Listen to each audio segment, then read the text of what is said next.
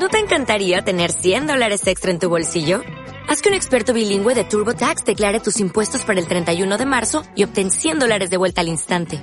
Porque no importa cuáles hayan sido tus logros del año pasado, TurboTax hace que cuenten. Obtén 100 dólares de vuelta y tus impuestos con 100% de precisión. Solo con Intuit TurboTax. Debes declarar para el 31 de marzo. Crédito solo aplicable al costo de la presentación federal con TurboTax Full Service. Oferta sujeta a cambios o cancelación en cualquier momento. No, si a mí ya me gustaría ya, pero mi jefe no lo ve. ¿Cómo me voy a poner yo a hacer journeys? ¿De dónde saco yo la información? A mí ponme los medios, instálame una plataforma enterprise de captación de la voz del cliente, dame un departamento de Big Data, con su Data Lake y sus Data Scientists y su inteligencia artificial, y, y me convierto en el mejor Chief Customer Officer del mundo. Eso de la experiencia de cliente está muy bien, pero en el mundo real, si no tengo equipo ni recursos, ¿qué voy a conseguir transformar en una compañía de 8 millones de clientes? Pero en el mundo real. Cuando al mundo real le precede un pero, deja de ser un lugar, se convierte en una excusa. Si de una forma u otra eres responsable de la transformación de la compañía donde trabajas, aquí encontrarás la manera de desactivar esos pretextos, ese portazo al cambio, ese aquí no se puede. Este podcast es para todos aquellos que estáis convencidos de que las empresas deben poner al cliente en el centro de la estrategia y a las personas de la organización en el corazón de la misma.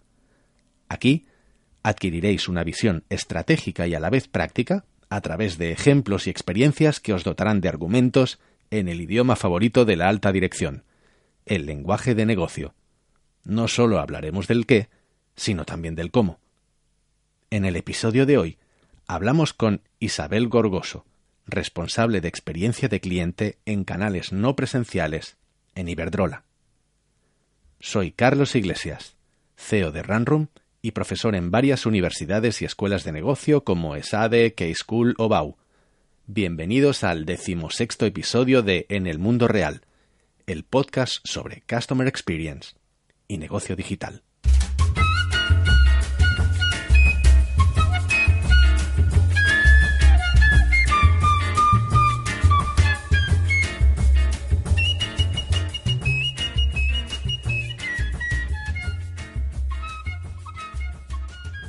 Sí, amigos, que el podcast ya está en Spotify. Joder, ¿qué queréis que os diga? Me hace mucha ilusión. En fin, al lío que me desviáis del tema y luego se me alargan los episodios. A ver. Em, sí, entrevista con Isabel Gorgoso. Bueno, pues así de entrada, yo he de decir que a mí Isabel lo que más me transmitió fue su pasión contagiosa. ¿Mm? Y a la vez también su obsesión por contagiar esa pasión a los demás. Isabel nos explica la historia del proyecto Customer Experience en Iberdrola, un proyecto muy reciente que nace picando piedra, trabajando a través de un equipo de hormiguitas, esa pequeña aldea de galos que ya empieza a ser habitual para mí encontrarme en grandes organizaciones. En realidad yo la estaba escuchando y me venía a la mente el típico emprendedor haciendo bootstrapping, ¿no? Ahí en modo lean, con, con pocos recursos, pero con un propósito clarísimo. Y me ha hecho pensar en la diferencia entre emprender versus intraemprender, ¿no? O más que en la diferencia, en las similitudes. En cómo un emprendedor no puede evitar emprender porque le viene de dentro. En la capacidad de resiliencia que, que hace falta, que se necesita, ¿no? En la habilidad de saber convivir con la incertidumbre. En fin, os dejo con la entrevista y espero que os aporte tanto como a mí. Bueno, pues estamos aquí en, en, Iberdrola. La verdad es que, bueno, impresionante. Para mí la entrada ha sido como sobrecogedora, te lo he de decir. La entrada con unos edificios aquí espectacular, unas oficinas espectaculares aquí en Madrid. Mm, gracias por, por eh, recibirme, mm, Isabel. Em, y gracias de parte de los oyentes por tu generosidad por compartir. pero estoy seguro que va a ser una experiencia muy interesante. Entonces, si te parece, a mí me gusta que los invitados se presenten, que de tú, quién eres y un poco mm, si nos puedes compartir cuál ha sido tu background, cómo has llegado a, bueno, qué haces y cómo has llegado a hacer lo que estás haciendo, Vale, pues bueno, primero gracias a ti por, por, invitarme y por darme la oportunidad de, compartir con vosotros. Eh, pues soy Isabel Gorgoso, eh, empecé trabajando en tecnología pura y dura, de hecho en una empresa norteamericana implantando, implantando redes ópticas y, y redes móviles y de repente un día me, plantearon la, posibilidad mm, de, alejarme un poquito más de la tecnología y empezar a hacer temas algo más de gestión, pero yo lo que no me imaginaba es que iba a caer de pleno en el mundo del cliente. Y, eso fue en Iberdrola ya o fue previamente? No, eso fue en consultoría, en IZO. Entré a trabajar en IZO en 2005 eh, para, para, hacer implantaciones de tecnologías CEX. Eh, por aquel entonces hablar de Customer Experience eh, era una auténtica locura. pero bueno, desde allí pues empezamos a sembrar, a sembrar y con la lluvia fina pues yo creo que al final hemos conseguido que, que todo el mundo empiece a hablar de Customer Experience y estamos en la onda que estamos ahora, ¿no? De, la era del cliente. Y de IZO me marché a otra empresa de servicios y de esa empresa de servicios ya entré en, en Iberdrola. Eh, entré en Iberdrola en el equipo de servicio al cliente y, como la cabra tira al monte, pues eh, vi que aquí no el mundo de experiencia de cliente no estaba nada explotado y no se estaba haciendo nada. Y poco a poco pues empecé a convencer a mis jefes para que fuésemos haciendo algo y pues al año y poco de estar aquí eh, pues montamos nuestro pequeño equipito de experiencia de cliente que al principio éramos un poco la resistencia y actuábamos en la sombra. Me suena mucho esta historia. Pero en tu caso, o sea, has conquistado ese rol de experiencia de cliente, que se, que se crearlo tú. Sí, bueno, no yo sola, no el mérito no es solo mío. Eh, eh, afortunadamente me encontré con personas aquí en, en Iberdrola que eran igual de apasionadas que yo por el tema y, juntos, pues poco a poco hemos empezado a caminar eh, por esa vía. ¿Y qué ha cambiado desde entonces? Buah, ha cambiado un montón. Eh, parece que no, porque además cuando estás en una gran empresa las cosas son muy lentas y, dar cada paso te cuesta un horror. Es como que, mm, tienes que empujar muchísimo para que, para que las cosas sucedan. Pero cuando ahora he hecho la vista atrás de, pues eso, los inicios, finales del 2013, 2014 eh, nuestro servicio ha cambiado muchísimo. Y ya no solo nuestro servicio, porque era nuestro ámbito de influencia, ¿no? Entonces eso parecía más algo que tenías al alcance.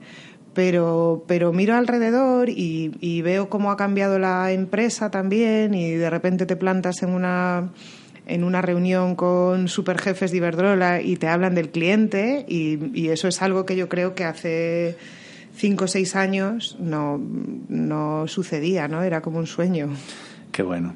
¿Qué, de, qué te sientes más orgullosa en todo este, en todo este trayecto, digamos? Em, me siento orgullosa. Uy, es que no es claro, es complicado porque, porque no es un mérito mío. O sea, me siento muy orgullosa del equipo. Eh, creo que todos, todas juntas, porque hemos sido un equipo de chicas hasta ahora en la parte de experiencia de cliente eh, hemos conseguido muchas cosas y sobre todo creo que hemos conseguido eh, contagiar mm. nuestra pasión por el cliente a mucha gente.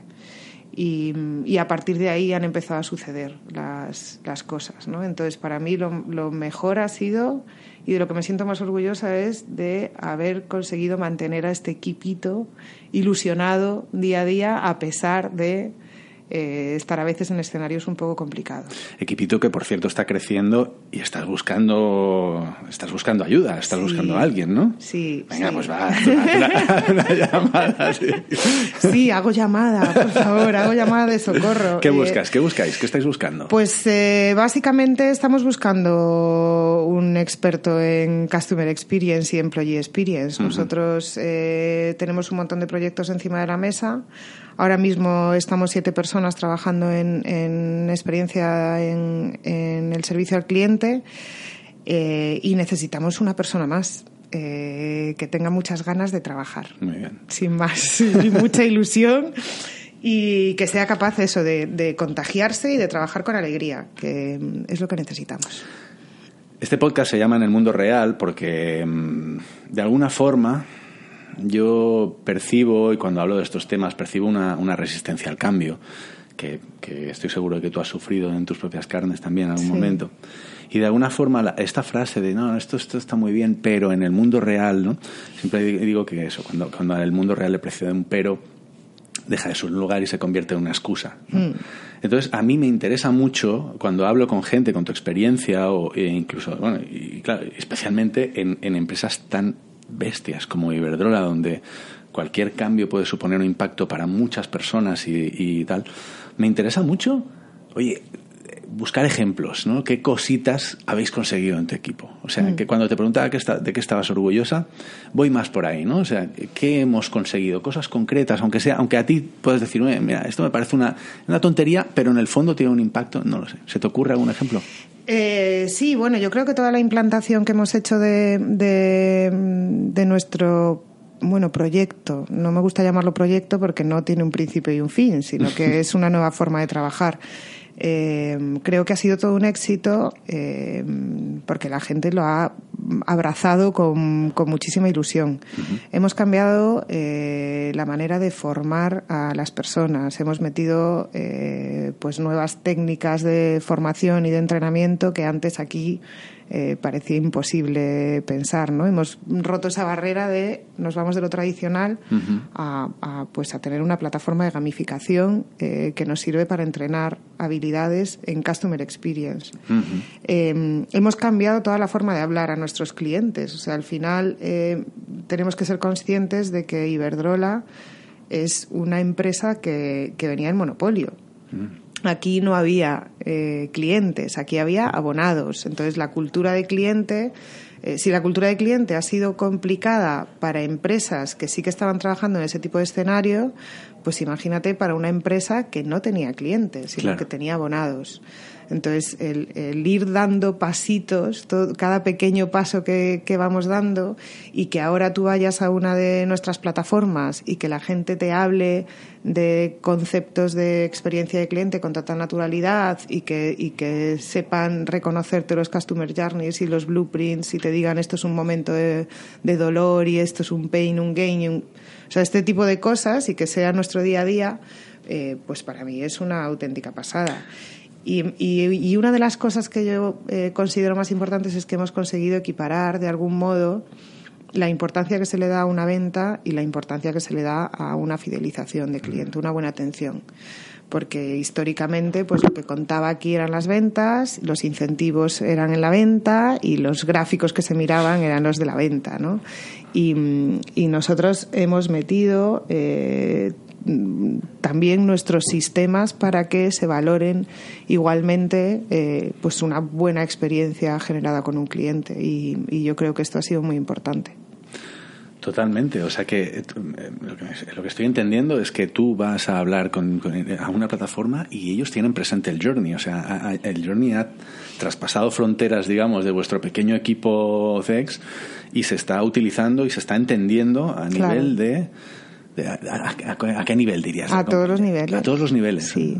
Sí. Es un super éxito. Realmente. Sí, sí que es un super éxito, pero es que al final si me los journeys si me los quedo yo no valen para nada. No, no absolutamente, eh, absolutamente, Y quien realmente tiene capacidad para modificar esos journeys y para accionarlos y cambiarlos, que es lo que necesitamos que ocurra, ¿no? Porque al final son no son fotos bonitas, que, que es lo que ocurre muchas veces, ¿no? Que se dibujan unos journeys preciosos y ahí están y nadie los usa. Un póster en la pared. Exacto. Yo lo que digo siempre es que eh, cada vez que conseguimos pintar un journey, que a veces te lleva bastante tiempo, cuando está pintado lo que quiero es que mmm, me dure lo menos posible, porque es lo que tiene que suceder. Y los que tienen que cambiar esas cosas, pues son las personas que están eh, gestionando a nuestros clientes en el día a día. Entonces ellos eh, conocen perfectamente eh, los pasillos. Bueno, pues a lo mejor el de una interacción hiper específica no, pues uh -huh. porque tampoco hemos entrado nosotros en ella. Vale. Pero nuestros journeys de, de, cobros o de facturación, o de, pues bueno, eh, esos viajes que son los que más les preocupan a nuestros clientes y con los que nos están llamando todos los días, ellos los conocen y saben perfectamente. Eh, hemos tratado de darles herramientas para ir modulando esos viajes e ir modificando esas emociones que, que estamos generando. ¿Qué tipo de herramientas? Bueno, sobre todo son herramientas eh, a nivel gestión de emocional, ¿no? El, saber reconocer eh, con quién estás hablando, el saber reconocer qué emociones está sintiendo ese cliente y el que tú tengas claro eh, cuál es la emoción final que tú quieres generar y, que sepas de algún modo ir dirigiéndolo a, a ello, ¿no? Entonces, bueno, pues dependiendo de del tipo de interacción, pues les damos unas herramientas u otras, tratamos de dárselas, porque a veces no es, eh, no es posible, pero tratamos de darles todas las que están en nuestra mano para que ellos puedan tirar de, de esas herramientas y, hacer esa gestión emocional. ¿no? ¿Y cómo fue el proceso de creación de, los journeys o de incluso definición de los arquetipos? ¿Cómo lo habéis hecho? ¿Cómo habéis llegado a, pues tener lo que tenéis hoy? Fue, fue, muy artesanal al principio. O sea, real, realmente nosotros un proyecto eh, de experiencia de cliente como tal, con, con toda la potencia que necesita un Iberdrola, eh, lo tenemos desde hace tres, cuatro meses. Así. ¿Ah, Hasta entonces hemos trabajado de forma eh, muy artesanal, pero eh, con la gran ventaja de que tenemos eh, mucho conocimiento de nuestros clientes. Y el conocimiento no lo tenemos nosotros, el conocimiento lo tienen las personas que están hablando con ellos diariamente. Entonces nosotros todos nuestros arquetipos y nuestros journeys los hemos construido tirando de los equipos de atención y trabajando con ellos. Mm, ahora habla todo el mundo de la co-creación, el design thinking, y tal. sí, aquí, fuera, en todas partes, ¿no? Parece que, que, esto ha venido de las metodologías allá y la co-creación han venido a salvar el mundo. Eh, y, y, nosotros, pues eh, efectivamente, mm, si quieres llamarlo co-creación, llámalo así. Eh, nosotros trabajamos con las personas que trabajan para nuestros clientes y con ellos es con los que hemos construido absolutamente todo, porque en su momento nosotros no teníamos un gran presupuesto para lanzar eh, un estudio cuantitativo, cualitativo y, y, y contratar a una gran consultora para hacer el proyecto. Entonces lo hemos hecho eh, tirando de los recursos con los que contábamos, que era un montón de grabaciones de llamadas de clientes, eh, contando con, los, con gente que trabaja en nuestros servicios de atención que es que tenemos personas que llevan 25 años atendiendo a clientes y es que es espectacular. O sea, tenemos ahí. Eso es oro puro. Es oro, efectivamente. Eh, y tirando de lomo, obviamente, claro. Qué gráfica. Me ha gustado mucho esa Decías que en los últimos tres, cuatro meses de alguna manera ha habido un cambio. Ha habido un cambio y, ya no lo percibes como un proceso tan artesanal, sino que ya es una cosa mucho más profesionalizada. Y, ¿Cuál es ese cambio? ¿Lo puedes explicar? Bueno, el cambio primero ha sido interno, pues porque mm, ha habido una reestructuración eh, eh, en la que, bueno, nosotros hasta, el, hasta hace esos tres, cuatro meses eh, trabajábamos solo con la parte de canales no presenciales, es mm. decir, trabajábamos servicio al cliente eh, teléfono, mail, redes sociales. Eh, y ahora hemos cogido también toda la parte de reclamaciones. Entonces, mm, eh, para nosotros es una gran noticia porque nos permite terminar el viaje, ¿no? Era como que teníamos ahí un episodio aislado que, que hemos conseguido integrar.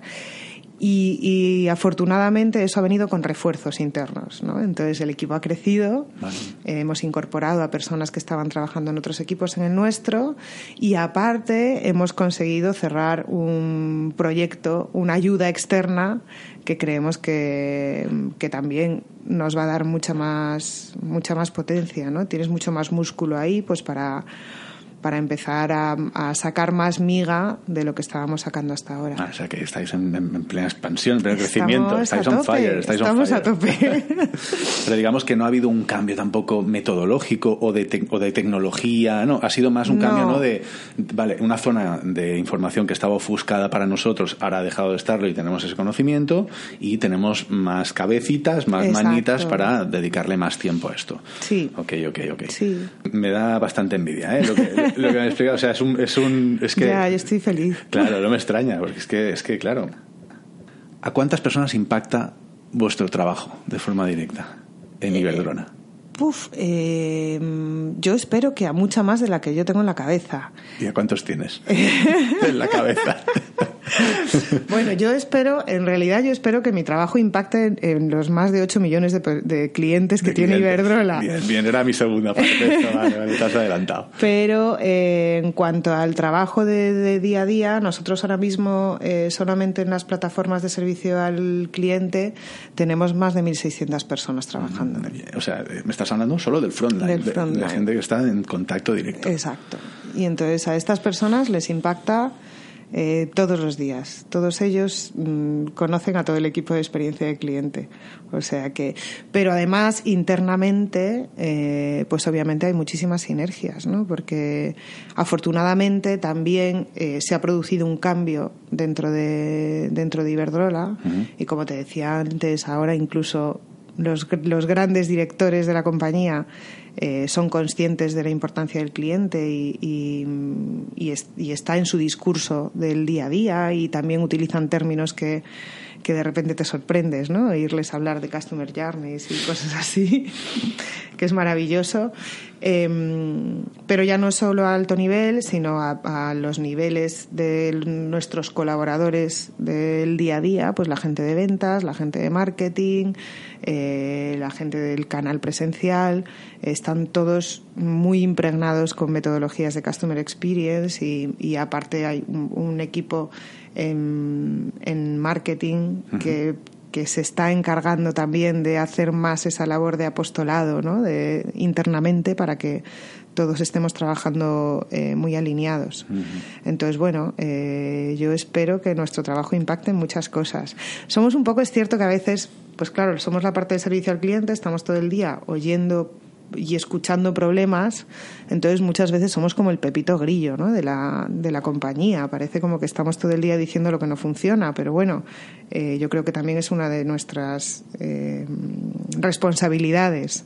No es, yo quiero pensar que no es que decimos lo que no funciona, sino que decimos lo que hay que mejorar, ¿no? Hay que positivizarlo. Eh, entonces, bueno, por ese lado, pues obviamente también tenemos muchos impactos. Y me decías, ¿no? Que habíais partido de, pues del oro que teníais ahí en esa capa de, frontline con tantísima experiencia acumulada. Y de alguna manera, ¿cómo, ¿cómo lo hicisteis? O sea, dirigisteis una serie de workshops, incorporando a la gente, co-creando, identificando arquetipos. ¿Cómo fue este proceso así en plan? Sí, bueno, lo primero que hicimos fue, fue eh, ponernos a escuchar las llamadas desde otro punto de vista. O sea, nosotros teníamos un proyecto desde hacía ya mucho tiempo de análisis de calidad. el, tradicional proyecto de, de, análisis de calidad Em, con un montón de grabaciones y unos estándares donde medíamos el cumplimiento de los procesos y ese cumplimiento del estándar de atención, ¿no? donde medíamos cosas estúpidas como mm. retomar la llamada cada no sé cuántos segundos y tal. Minutos de llamada. Exacto, todo ese tipo de cosas. Y lo que hicimos fue empezar a escuchar esas mismas llamadas, pero desde el punto de vista del cliente, diciendo, oye, mm, estupendo, o sea, tengo aquí una llamada que según mis estándares tiene un 9, ha sido la pero voy a ver qué es lo que está percibiendo el cliente en realidad, cómo se está sintiendo el cliente con esta gestión que yo estoy haciendo, ¿no? Y entonces mm, empezamos a escuchar, a escuchar, a escuchar, a escuchar para empezar a ver de dónde teníamos que tirar. La necesidad. Claro, y sí, y, después, pues efectivamente, eh, reuniones y workshops con, con, los equipos, yéndonos plataforma a plataforma, eh, pues porque además eh, tenemos la suerte de eh, tener plataformas muy diferentes. Eh, tenemos, nosotros tenemos cuatro plataformas en, en España y dos fuera de España, pero cada una tiene una filosofía de trabajo y unas características bastante distintas, lo cual nos da, nos enriquece un montón porque eh, tienen puntos de vista diferentes, es como que lo que te dice uno, el otro no está de acuerdo, no lo ve. Diversidad. Sí, efectivamente, diversidad. Y, y entonces pues eh, estuvimos de tour, eh, estuvimos muchos meses haciendo este tipo de, de sesiones y, y, luego cocinando, cocinando aquí, pues eso, con Patricia, con Begoña, con Marga, que éramos las que estábamos al, al inicio, eh, y tratando de inventar la rueda. Mapeando Sí, mapeando todos nuestros procesos, que eso fue lo más eh, complicado, porque claro, nosotros teníamos nuestros procedimientos teóricos perfectamente definidos y muy bonitos, hechos en unos documentos estupendos, subidos en red y todo tal, pero cuando nos fuimos a campo, ves que en realidad eh, las personas que atienden no están haciendo nada de lo que tú estás escribiendo en ese papel. es verdad. Y además no lo están haciendo porque resulta que es que no tiene sentido, ¿no? Tú desde tu despacho pintas una cosa que, que, la mayoría de las veces no vale absolutamente para nada. Mm. Entonces nos fuimos allí con esos papeles y pintamos realmente lo que tenía que suceder. ¿no? Y con eso nos volvimos a casa, nos dimos unos cuantos cabezazos contra las paredes por haberlo hecho tan mal en todo este tiempo y empezamos a dibujar de nuevo. Y en eso seguimos, ¿eh? que no hemos terminado. Esto que explicabas de, del momento llamadas, el número de tal, cuántos minutos dura y, la, y, el, y el giro, digamos, que hicisteis vosotros, vosotras, em, yo eh, hablo mucho de esto, ¿no? De, de, que muchas veces nos obsesionamos por optimizar el touchpoint hmm. y mirar los KPIs del touchpoint y, y, el touchpoint, el touchpoint, el touchpoint, cuando de lo que se trata muchas veces es, que a lo mejor ese touchpoint ni siquiera tiene que estar o tienes que entender cuál es la experiencia global. ¿no? Hmm. Em, y eso al final te ayuda, pues como decías, a, entender necesidades de, de, tu cliente, enfocarte más en cuáles son sus pain points, cuál es el momento de la verdad, etcétera, dónde están las oportunidades de mejora. ¿no? ¿Con cuántos journeys estáis trabajando ahora, más o menos, si tienes un número así en la cabeza? Pues mira, los gordos, gordos. Eh, sí, porque claro, nosotros o sea, tenemos nuestros journeys mm, grandes y luego tenemos los journeys de, de los episodios y tal. Pero bueno, eh, en general los que nos preocupan y nos vuelven locas son alrededor de 10 journeys. O sea que no son tantos. Vale. Eh, pero porque son los que tienen el 80% de eh, los contactos que tenemos con los, con los clientes. Eh, pero son más que suficientes, nos vuelven locas. ¿Cuántos sois en el equipo? Me decías que erais seis. Sí. Seis, ¿verdad? Sí. No está mal, ¿no? No, no está mal. y, y, cómo, cómo, cómo medís o, cuáles son los, los, indicadores, los KPIs que, que os guían, digamos, en, la mejora, ¿no? Porque tendréis un NPS de cliente. Sí, tenemos, em, tenemos un montón de indicadores eh, en el equipo pero los que están más relacionados con la experiencia de cliente, pues obviamente es el NPS, que, que, bueno, a pesar de ser un indicador muy volátil, eh, para mí sigue siendo válido, eh, hay mucho detractor, pero a mí me sigue gustando, me parece que, tiene unos matices muy importantes. Seguimos midiendo la satisfacción tradicional, eh, medimos la resolución, porque, bueno, un poco en la línea también de lo que comentabas tú antes, ¿no? El, em, hay muchas veces que, parece que cuando hablas de experiencia de cliente es como que tienes que hacer las cosas bonitas. Mm. Y yo siempre digo que no se trata de hacerlas bonitas, se trata de hacerlas bonitas y bien, porque si no, no valen para nada. Entonces, eh, nosotros, eh, uno de nuestros principales indicadores es la resolución. Si yo tengo un, un NPS maravilloso, pero mi resolución es un desastre, pues eh, no estoy haciendo absolutamente nada. Claro. Y ahora estamos incorporando eh, la medición del customer effort también. Mm. Porque me parece que está empezando a ser eh, muy determinante. Y más en función del canal que sea, ¿no? Porque ahora parece que estamos todos, pues eso, al mínimo esfuerzo y, y aparte creemos que con, con los canales online eh, lo vamos a resolver todo, pero, pero nosotros por el perfil de clientes que tenemos, pues hay muchos clientes que no son digitales. Eh, y van a seguir queriendo hablar con nosotros por teléfono y tenemos que ser capaces de hacer las cosas también muy fáciles en el, en el teléfono.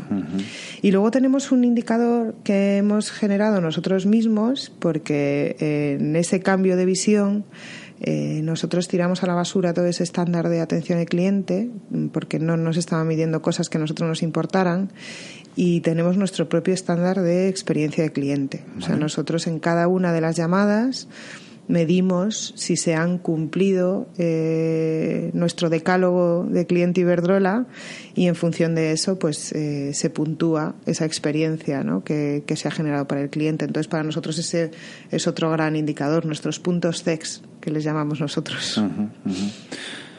Súper interesante, ¿no? Eso me lleva un poco a ahondar más en, cómo es la forma que tenéis de capturar la voz de cliente.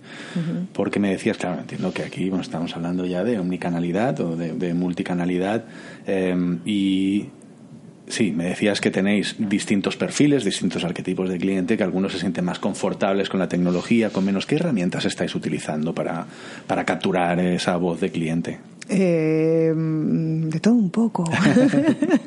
todo lo que podemos. Eh, no, a ver, nosotros seguimos haciendo eh, nuestras grabaciones de llamadas y seguimos haciendo nuestras monitorizaciones, pero incorporando la voz del cliente en esas monitorizaciones. O sea, no solo medimos para evaluar cómo lo hacemos, sino también evaluamos las emociones del cliente. Eh, yo soy una defensora de este tipo de, captura de voz de cliente porque me parece que es mucho más válido cuando un cliente te llama, porque es cuando él está dispuesto a hablar contigo, que no cuando nosotros le llamamos, que mm, puede ser, o sea, desde luego en ese momento no estamos, no somos su top of mind, ¿no? Pero bueno, entonces eh, nosotros tratamos de basarnos sobre todo en lo que nos dicen cuando ellos quieren decírnoslo. Y luego, eh, inevitablemente, tenemos nuestra plataforma de voz de cliente en la que lanzamos encuestas. Em, estamos lanzando encuestas con IVR, encuestas por mail. Estamos tratando de evitar las de SMS, pero mm, pues a lo mejor todo llegará. ¿Por qué? Eh, no sé, porque me suena como a me, el SMS. ¿tú, ¿Tú miras los SMS? Yo lo que sé es que tiene un ratio brutal de apertura y que es un canal que está infra, infravalorado. Sí, pero... Yo haría algún experimento. ¿eh? No sé, estamos intentándolo, estamos intentándolo con el mail, a ver si el mail nos da ratios buenos, eh, porque el SMS, yo es que... Mm, pero esto es un tema mío, que yo abro mi teléfono y de repente veo 20 SMS ahí que no he visto desde hace más de dos meses. Pero bueno... Eh, sobre todo a día de hoy estamos encuestando con IVR, pues por eso, porque hay muchos de nuestros clientes que no tienen mail eh, ni quieren tenerlo y, eh, y por email, básicamente. Ok, muy bien. Mm. llevamos 28 minutos de entrevista. Yo tampoco quiero robarte demasiado tiempo de más. De alguna manera, tengo una serie de preguntas que suelo hacer que es un poco para aprovecharnos de, tu aprendizaje. Entre ellas, ¿qué habrías hecho diferente? Uf, qué preguntaza. Eh, pues fíjate que, nada. Yo creo que hemos seguido los pasos que había que seguir. Eh, nos ha costado mucho ser pacientes, porque además, eh, pues la mayor, la mayor parte del equipo veníamos de empresas más pequeñas en las que todo era mucho más rápido y, más accionable. Entonces nos ha costado mucho contener esas ganas, pero creo que hemos ido siguiendo los pasos correctos y que, y que cuando estás en una gran organización tienes que dar tiempo a que las cosas vayan asentándose.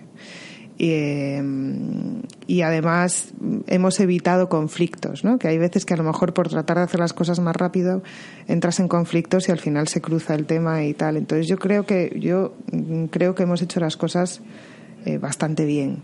Otra cosa es que me hubiese gustado que ocurriera y obviamente a mí me hubiese gustado que esto hubiese sido muchísimo más rápido, que si lanzamos el proyecto pues a, a, finales del 2013, pues que en el 2014 hubiésemos estado como estamos desde hace tres meses. Pero, pero creo que todos los pasos que hemos ido dando eh, han sido necesarios y, y que hemos ido aprendiendo por el camino. Pues enhorabuena. ha sonado muy presuntuoso, ¿no? ¿no? No, no, ha sonado totalmente sincero y, y además es que es normal, es que es normal realmente, ¿no? Si me estás explicando que con lo que habéis logrado, pues evidentemente, seguramente habéis tenido que dar rodeos y, mm, os hubiese gustado tomar atajos pero muchas veces, como dices, ¿no? lo entiendo perfectamente porque además es muy fácil pisar ampollas y, meterte en fregados, que a lo mejor con un poquito de paciencia y incorporando a la gente y no atosigando Es, mucho más fácil y más efectivo. Y por último, Isabel, me gustaría saber a qué retos os enfrentáis en los próximos años. Eh, bueno, es que el reto mm, todavía no ha empezado. Esto ha sido tontería comparado con lo que viene por delante, ¿no? Porque no, es que no tenemos ni idea. Eh, para mí el reto es que no sabemos qué es lo que va a pasar. Eh, entonces, pues estamos peleando por, por, mm, más que nada, por tratar de estar abiertos a lo que pueda venir, sin más. O sea, tener una capacidad de adaptación brutal, porque eh, no sé, a lo mejor hay algún visionario por ahí que sabe decirme lo que va a pasar con el, con el mercado de la energía. Ya no te digo de aquí a cinco años, te digo de aquí a seis meses. O sea, no sabemos ni siquiera qué va a pasar en el Consejo de Ministros del viernes, pues como para saber lo que va a pasar dentro de medio año, ¿no? Entonces creo que, que, los retos chulos están por llegar, pero no sabemos, no sabemos exactamente cuáles son. Eh, por ahora, nuestro reto sigue siendo el mismo, que es seguir trabajando por hacerlo cada día un poquito mejor y cada día contagiar a una persona más de, esta pasión que tenemos nosotros ¿no? por, el mundo de la experiencia. Ay, es que eh, tengo que cerrar la entrevista, pero estaría preguntándote, preguntándote todo durante mucho rato. Nada más, Isabel, de verdad, muchísimas gracias. Eh, lo, que te puedo desear es que os divirtáis en el camino, en adelante, porque yo suena, suena realmente suena realmente divertido. Sí, lo es, lo es. Pues nada, enhorabuena por ello y muchísima suerte. Muchas gracias a ti. Bueno, pues muy interesante, ¿verdad? A mí, a mí hay algo que realmente me llama la atención de todo lo que cuenta Isabel y tiene que ver precisamente con el hecho de que cinco años más tarde del arranque del proyecto Customer Experience, por fin han recibido el soporte que anhelaban, tanto a nivel económico como a nivel de equipo. Sin conocer desde dentro de Iberdrola, yo, entre líneas, me, me aventuro a leer que, para bien o para mal, es una empresa con una orientación al no desperdicio, donde a pesar de mover miles de millones probablemente no, no, no, se, no se, queman los billetes. Pero a la vez, y sobre todo, em, creo que es una empresa cuyo core business es, la innovación. ¿no? Y en este sentido creo que, que el mensaje que lanza Iberdrola a sus trabajadores es de apoyo al intraemprendimiento, precisamente. Intraemprendimiento que bueno, he estado leyendo un poquito y, veo que, pues eso, es un término acuñado en 1985 por, eh, por Gifford Pinchot, que, mm, que, escribió un, libro eh, con un título muy largo, que, ya os lo pondré en las notas del episodio. Em, y, el término eh, consiste en, pues en eso, ¿no? En desarrollar una actividad emprendedora dentro de una organización que ya existe para aportar eh, iniciativas innovadoras. Claro, culturas corporativas que permiten invertir tiempo en la mejora, en la exploración, en la disrupción.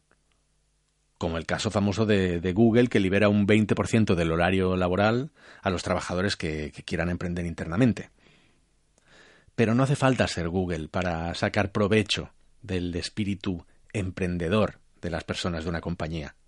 En el mundo real cada vez somos más las empresas que, sin tener la capacidad económica de un unicornio, ofrecemos la posibilidad de arrancar iniciativas de mejora autogestionadas a quienes quieran liderarlas y, conseguir apoyos de, sus compañeros. Iniciativas, obviamente, alineadas con una visión estratégica, con un propósito, con unos objetivos, pero también iniciativas alineadas con, con la vocación, con la pasión, con la motivación, con el sentido de pertenencia y con la, con la ventaja competitiva que supone aprovechar las oportunidades que se nos presentan en el mercado a través o por culpa de la disrupción tecnológica. Porque, como dice Isabel, hoy en día las empresas necesitamos tener una capacidad de adaptación brutal. El reto es que no sabemos qué va a pasar, decía ella. Yo a, todo esto lo llamo innovación. Y claro, no basta con tener un departamento de innovación que asuma esta responsabilidad. No, es necesario poner todo el talento que tiene la organización a trabajar en ello. Y esto, que, que es nuevo para la mayoría de las empresas, supone un cambio cultural enorme, que no se puede lograr sin, sin, sin, sin una alineación, no sé, pues completa, ¿no? Eh, y, y como suelo decir, pocas herramientas son tan estratégicas en cuanto a la alineación de una compañía como conocer y transformar la experiencia de sus clientes. Y hasta aquí amigos este episodio de mi podcast En el Mundo Real, el podcast sobre experiencia de cliente y negocio digital. Muchísimas gracias por escuchar. Recordad que encontraréis las notas del episodio en carlosiglesias.info E016, de episodio 16, E016. Y es carlosiglesias.info, ¿eh? no .com, que soy un loser y no tengo el .com. Por cierto, supongo que sabréis que podéis recibir los próximos episodios de forma automática sin hacer nada, ¿no? Tanto si tienes un, un iPhone con la, con la aplicación podcast que viene preinstalada de forma nativa con el sistema operativo, no tienes que hacer nada como si prefieres tener una app de podcasting alternativa como Google Podcast para Android o Spotify, eBooks, Spreaker, Stitcher, Overcast, hay un montón. Lo único que tienes que hacer es entrar en tu aplicación favorita, buscar en el mundo real y darle a suscribir. Supongo que muchos de los que de los que escucháis estáis suscritos, ¿no? Y bueno, ya si me dais unas estrellitas o me, escribís una, una reseña, os voy a estar súper agradecido. Para mí es muy importante porque es lo que me va a permitir ganar visibilidad y por lo tanto poder ampliar aún más esta gran conversación que espero mantener con todos vosotros oyentes. Un fuerte abrazo y os espero en el mundo real.